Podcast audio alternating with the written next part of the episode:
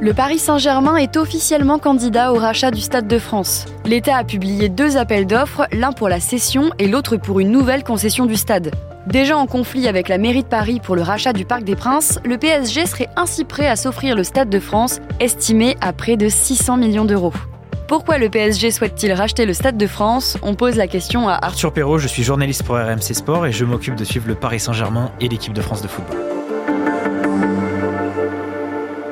Aujourd'hui, le Stade de France appartient à une concession de différents propriétaires. Aujourd'hui, euh, il est décidé de le mettre en vente parce que cette euh, fameuse concession se termine tout simplement à la fin de l'année prochaine. Donc, euh, les candidats peuvent d'ores et déjà déposer un dossier. Il y a une deadline qui a été fixée, c'était jeudi dernier. Parmi ces candidats, eh bien, on a eu le droit à une petite surprise avec le Paris Saint-Germain qui a décidé de déposer son dossier. Pourquoi le PSG veut-il acquérir le Stade de France? Est-ce que c'est vraiment envisageable? Eh bien, parce que le Paris Saint-Germain se retrouve dans une impasse, tout simplement. Pourquoi? Parce que le le club souhaite acquérir le Parc des Princes, qui est euh, situé euh, porte de Saint-Cloud. C'est euh, le stade historique du club que le club tient à tout prix à acquérir, sauf que en face, le Parc des Princes appartient à la mairie de Paris qui ne souhaite pas le vendre, alors que depuis des années et des années, le PSG a fait des travaux de rénovation, a mis en place des loges ultra luxueuses. Sauf que bah, le Paris Saint-Germain veut se développer. Ça va dans le slogan Rêvons plus grand voulu par la direction qatari. Sauf qu'il y a un problème, c'est que le Parc des Princes, on ne peut pas l'agrandir, qu'il y a le périphérique qui est juste à côté, donc en termes d'accès, c'est très compliqué. Et donc Paris se retrouve obligé euh, d'étudier euh, d'autres possibilités. Et parmi ces possibilités, il y a donc le Stade de France. Et est-ce que donc le club serait prêt à quitter le Parc des Princes? Comment les supporters réagissent? Alors oui, le club euh, se dit prêt à quitter le Parc des Princes. C'est d'ailleurs pour ça que euh, différentes sources proches du club nous indiquent que cette candidature est vraiment très sérieuse, que euh, ce n'est pas du bluff, ce n'est pas pour mettre la pression à la mairie de Paris, qu'ils veulent vraiment s'installer au, Stade de France qui est situé à, Saint-Denis. C'est d'ailleurs un peu plus compliqué en termes d'accès. Et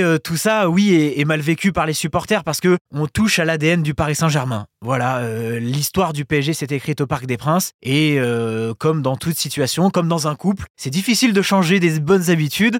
Aux supporters, eh ben non, vous allez devoir retirer euh, votre abonnement, votre siège que vous avez depuis des années au Parc des Princes et aller à l'autre bout de Paris, au nord, du côté de Saint-Denis. Forcément que ce changement, eh ben, ça fait peur, ça provoque un peu de colère.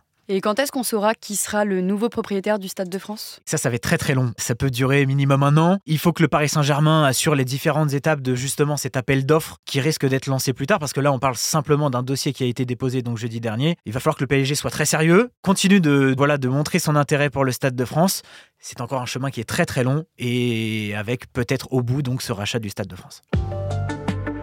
Merci d'avoir écouté ce nouvel épisode de la Question Info. Tous les jours, une nouvelle question et de nouvelles réponses. Vous pouvez retrouver cet épisode sur toutes les plateformes d'écoute, sur le site et l'application BFM TV. À bientôt.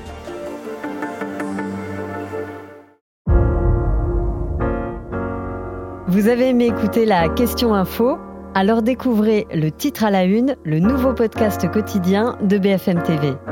Les grands récits de l'actualité, des témoignages intimes, c'est tous les soirs sur vos plateformes préférées. Bientôt